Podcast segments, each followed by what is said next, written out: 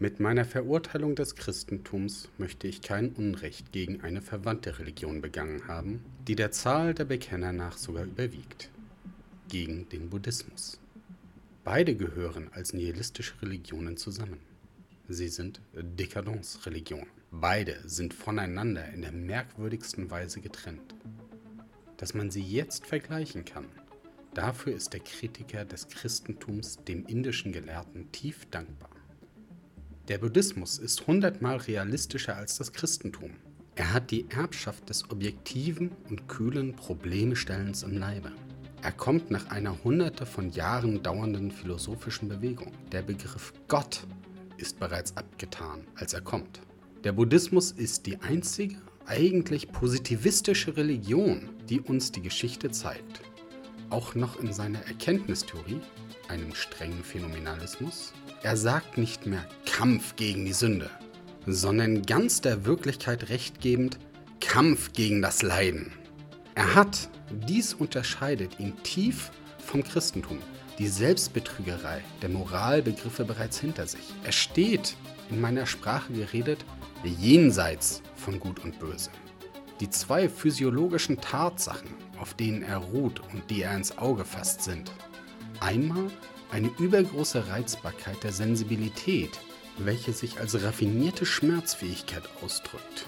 Sodann eine Übergeistigung, ein allzu langes Leben in Begriffen und logischen Prozeduren, unter dem der Personeninstinkt zum Vorteil des Unpersönlichen Schaden genommen hat. Neideszustände, die wenigstens einige meiner Leser, die Objektiven, gleich mir selbst aus Erfahrung kennen werden. Aufgrund dieser physiologischen Bedingungen ist eine Depression entstanden. Gegen diese geht der Buddhismus hygienisch vor. Er wendet dagegen das Leben im Freien an, das Wanderleben. Die Mäßigung und die Wahl in der Kost, die Vorsicht gegen alle Spirituosa, die Vorsicht insgleichen gegen alle Affekte, die Galle machen, die das Blut erhitzen. Keine Sorge, weder für sich noch für andere. Er fordert Vorstellungen, die entweder Ruhe geben oder erheitern. Er erfindet Mittel, die anderen sich abzugewöhnen. Er versteht die Güte, das Gütigsein als gesundheitsfördernd. Gebet ist ausgeschlossen, ebenso wie die Askese. Kein kategorischer Imperativ, kein Zwang überhaupt, selbst nicht innerhalb der Klostergemeinschaften. Man kann hier hinaus. Das alles wären Mittel, um jene übergroße Reizbarkeit zu verstärken. Eben darum fördert er auch keinen Kampf gegen Andersdenkende. Seine Lehre wehrt sich gegen nichts mehr als gegen das Gefühl der Rache, der Abneigung, des Ressentiments. Nicht durch Feindschaft kommt die Feindschaft zu Ende. Der rührige Refrain des ganzen Buddhismus. Und das mit Recht. Gerade diese Affekte waren vollkommen ungesund in Hinsicht auf die diätische Hauptabsicht. Die geistige Ermüdung, die er vorfindet und die sich in einer allzu großen Objektivität, das heißt Schwächung des Individualinteresses, Verlust an Schwergewicht, an Egoismus ausdrückt, bekämpft er mit einer strengen Zurückführung auch der geistigsten Interessen auf die Person. In der Lehre Buddhas wird der Egoismus Pflicht. Das Eins ist Not. Das Wie kommst du vom Leiden los reguliert und begrenzt die ganze geistige Diät. Man darf sich vielleicht an jene Athener erinnern, die der reinen Wissenschaftlichkeit gleichfalls den Krieg machte. An Sokrates, der den Personalegoismus auch im Reich der Probleme zur Moral erhob. Die Voraussetzung für den Buddhismus ist ein sehr mildes Klima. Eine große Sanftmut und Liberalität in den Sitten. Kein Militarismus. Und dass es die höheren und selbst gelehrten Stände sind, in denen die Bewegung ihren Herd hat. Man will die Heiterkeit, die Stille, die Wunschlosigkeit als höchstes Ziel. Und man erreicht sein Ziel. Der Buddhismus ist keine Religion, in der man bloß auf Vollkommenheit aspiriert. Das Vollkommene ist der normale Fall. Im Christentume kommen die Instinkte Unterworfener und Unterdrückter in den Vordergrund. Es sind die niedersten Stände, die in ihm ihr Heil suchen. Hier wird als Beschäftigung, als Mittel gegen die Langeweile, die Kasuistik der Sünde, die Selbstkritik, die Gewissensinquisition geübt. Hier wird der Affekt gegen einen mächtigen Gott genannt, beständig aufrechterhalten durch das Gebet. Hier gilt das Höchste als unerreichbar, als Geschenk, als Gnade. Hier fehlt auch die Öffentlichkeit. Der Versteck, der dunkle Raum ist christlich. Hier wird der Leib verachtet, die Hygiene als Sinnlichkeit abgelehnt. Die Kirche wehrt sich selbst gegen die Reinlichkeit. Die erste christliche Maßregel nach Vertreibung der Mauren war die Schließung der öffentlichen Bäder, von denen Cordova allein 270 besaß. Christlich ist ein gewisser Sinn der Grausamkeit gegen sich und andere. Der Hass gegen die Andersdenkenden, der Wille zu verfolgen. Düstere und aufregende Vorstellungen sind im Vordergrunde. Die höchst begehrten, mit dem höchsten Namen bezeichneten Zustände sind Epilepsoiden. Die Diät wird so gewählt, dass sie morbide Erscheinungen begünstigt und die Nerven überreizt. Christlich ist die Todfeindschaft gegen die Herren der Erde, gegen die Vornehmen und zugleich ein versteckter, heimlicher Wettbewerb. Man lässt ihnen den Leib, man will nur die Seele. Christlich ist der Hass gegen den Geist, gegen Stolz, Mut, Freiheit, Libertinage des Geistes. Christlich ist der Hass gegen die Sinne, gegen die Freuden der Sinne, gegen die Freude überhaupt. Das Christentum, als es seinen ersten Boden verließ, die niedrigsten Stände, die Unterwelt der antiken Welt, als es unter Barbarenvölkern nach Macht ausging, hatte hier nicht mehr müde Menschen zur Voraussetzung, sondern innerlich verwilderte und sich zerreißende, den starken Menschen, aber den missratenen die Unzufriedenheit mit sich, das Leiden an sich ist hier nicht wie bei den Buddhisten eine übermäßige Reizbarkeit oder Schmerzfähigkeit. Vielmehr umgekehrt, ein übermächtiges Verlangen nach Wehetun, nach Auslassung der inneren Spannung in feindseligen Handlungen und Vorstellungen. Das Christentum hatte barbarische Begriffe und Werte nötig, um über Barbaren Herr zu werden. Solche sind das Erstlingsopfer, das Bluttrinken im Abendmahl, die Verachtung des Geistes und der Kultur, die Folterung in allen Formen, sinnlich und unsinnlich, der große Pomp des Kultus. Der Buddhismus ist eine Religion für späte Menschen, für gütige, sanfte, übergeistig gewordene Rassen, die zu leicht Schmerz empfinden Europa ist noch lange nicht reif für ihn. Er ist eine Rückführung derselben zu Frieden und Heiterkeit, zur Diät im Geistigen, zu einer gewissen Abhärtung im Leiblichen. Das Christentum will über Raubtiere Herr werden. Sein Mittel ist, sie krank zu machen.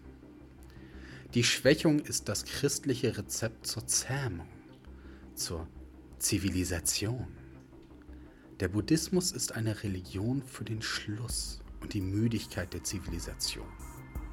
Das Christentum findet sie noch nicht einmal vor. Es begründet sie unter Umständen. Der Buddhismus, nochmals gesagt, ist hundertmal kälter, wahrhafter, objektiver. Er hat nicht mehr nötig, sich sein Leiden, seine Schmerzfähigkeit anständig zu machen durch die Interpretation der Sünde. Er sagt bloß, was er denkt. Ich leide. Dem Barbaren dagegen ist Leiden an sich nichts Anständiges. Er braucht erst eine Auslegung, um es sich einzugestehen, dass er leidet. Sein Instinkt weist ihn eher auf Verleugnung des Leidens, auf stilles Ertragen hin. Hier war das Wort Teufel eine Wohltat. Man hatte einen übermächtigen und furchtbaren Feind. Man brauchte sich nicht zu schämen, an einem solchen Feind zu leiden. Das Christentum hat einige Feinheiten auf dem Grunde, die zum Orient gehören.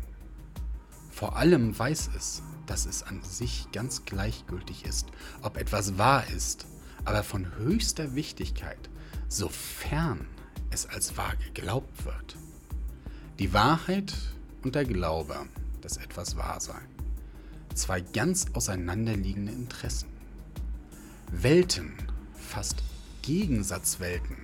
Man kommt zum einen und zum anderen auf grundverschiedenen Wegen. Hierüber wissend zu sein, das macht im Orient beinahe den Weisen. So verstehen es die Brahmanen, so versteht es Plato, so jeder Schüler esoterischer Weisheit. Wenn zum Beispiel ein Glück darin liegt, sich von der Sünde erlöst zu glauben, so tut als Voraussetzung dazu nicht Not, dass der Mensch sündig sei, sondern dass er sich sündig fühlt. Wenn aber überhaupt von allem Glaube Not tut, so muss man die Vernunft, die Erkenntnis, die Forschung in Misskredit bringen. Der Weg zur Wahrheit wird zum verbotenen Weg. Die starke Hoffnung ist ein viel größere Stimulanz des Lebens als irgendein einzelnes wirklich eingetretenes Glück. Man muss Leidende durch eine Hoffnung aufrechterhalten, welcher durch keiner Wirklichkeit widersprochen werden kann, welche nicht durch eine Erfüllung abgetan wird, eine Jenseitshoffnung. Gerade wegen dieser Fähigkeit den Unglücklichen hinzuhalten, galt die Hoffnung bei den Griechen als Übel der Übel, als das eigentlich tückische Übel. Es blieb im Fass des Übels zurück. Damit Liebe möglich ist, muss Gott Person sein. Damit die untersten Instinkte mitreden können, muss Gott jung sein. Man hat für die Inbrunst der Weiber einen schönen Heiligen, für die Männer eine Maria in den Vordergrund zu rücken. Dies unter der Voraussetzung, dass das Christentum auf einem Boden Herr werden will, wo aphrodisische oder Adoniskulte den Begriff des Kultus bereits bestimmt haben. Die Forderung der Keuschheit verstärkt die Vehemenz und Innerlichkeit des religiösen Instinkts. Sie macht den Kultus wärmer, schwärmerischer, seelenvoller. Die Liebe ist der Zustand, wo der Mensch die Dinge am meisten so sieht, wie sie nicht sind. Die illusorische Kraft ist da auf der ihrer Höhe. Ebenso die versüßende, die verklärende Kraft. Man erträgt in der Liebe mehr als sonst. Man duldet alles. Es galt eine Religion zu erfinden, in der geliebt werden kann. Damit ist man über das Schlimmste am Leben hinaus. Man sieht es gar nicht mehr. So viel über die drei christlichen Tugenden. Glaube, Liebe, Hoffnung. Ich nenne sie die drei christlichen Klugheiten. Der Buddhismus ist zu spät, zu positivistisch dazu, um noch auf diese Weise klug zu sein. Ich berühre hier nur das Problem der Entstehung des Christentums.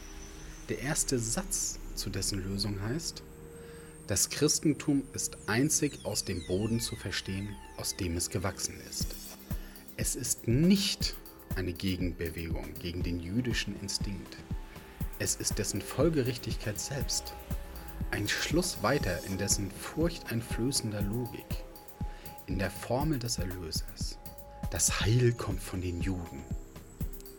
Der zweite Satz heißt, der psychologische Typus des Galiläers ist noch erkennbar, aber erst in seiner vollständigen Entartung, die zugleich Verstümmelung und Überladung mit fremden Zügen ist, hat er dazu dienen können, wozu er gebraucht worden ist, zum Typus eines Erlösers der Menschheit. Die Juden sind das merkwürdigste Volk der Weltgeschichte, weil sie, vor die Frage von Sein und Nichtsein gestellt, mit einer vollkommen unheimlichen Bewusstheit das Sein um jeden Preis vorgezogen haben.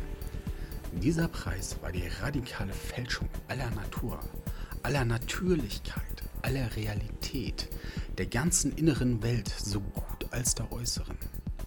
Sie grenzten sich ab gegen alle Bedingungen, unter denen bisher ein Volk leben konnte, leben durfte. Sie schufen aus sich einen Gegensatzbegriff zu natürlichen Bedingungen. Sie haben der Reihe nach die Religion, den Kultus, die Moral, die Geschichte, die Psychologie auf eine unheilbare Weise in den Widerspruch zu deren Naturwerten umgedreht. Wir begegnen demselben Phänomen noch einmal und in unsäglich vergrößerten Proportionen, trotzdem nur als Kopie. Die christliche Kirche entbehrt im Vergleich zum Volk der Heiligen jedes Anspruchs auf Originalität. Die Juden sind eben damit das verhängnisvollste Volk der Weltgeschichte. In ihrer Nachwirkung haben sie die Menschheit dermaßen falsch gemacht, dass heute noch der Christ antijüdisch fühlen kann, ohne sich als die letzte jüdische Konsequenz zu verstehen. Ich habe in meiner Genealogie der Moral zum ersten Mal den Gegensatzbegriff einer vornehmen Moral und einer Ressentiment-Moral psychologisch vorgeführt. Letztere aus dem Nein gegen die erstere entsprungen. Aber dies ist die jüdische Moral ganz und gar. Um Nein sagen zu können, zu allem, was die aufsteigende Bewegung des Lebens, die Wohlgeratenheit, die Macht, die Schönheit, die Selbstbejahung auf Erden darstellt, musste hier sich der Genie gewordene Instinkt des Ressentiments eine andere Welt erfinden, von wo aus jene Lebensbejahung als das Böse, als das Verwerfliche an sich erschien. Psychologisch nachgerechnet ist das jüdische Volk ein Volk der zähesten Lebenskraft, welches unter unmögliche Bedingungen versetzt, freiwillig aus der tiefsten Klugheit der Selbsterhaltung die Partei aller Dekadenzinstinkte nimmt. Nicht als von ihnen beherrscht, sondern weil es in ihnen eine Macht errät, mit der man sich gegen die Welt durchsetzen kann. Die Juden sind das Gegenstück aller Dekadenz. Sie haben sich darstellen müssen bis zur Illusion.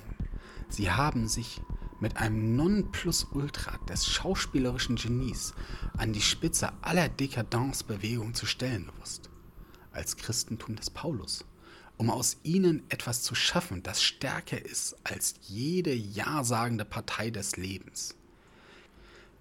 Die Dekadenz ist für die im Juden- und Christentum zur Macht verlangende Art von Mensch, eine priesterliche Art, nur Mittel.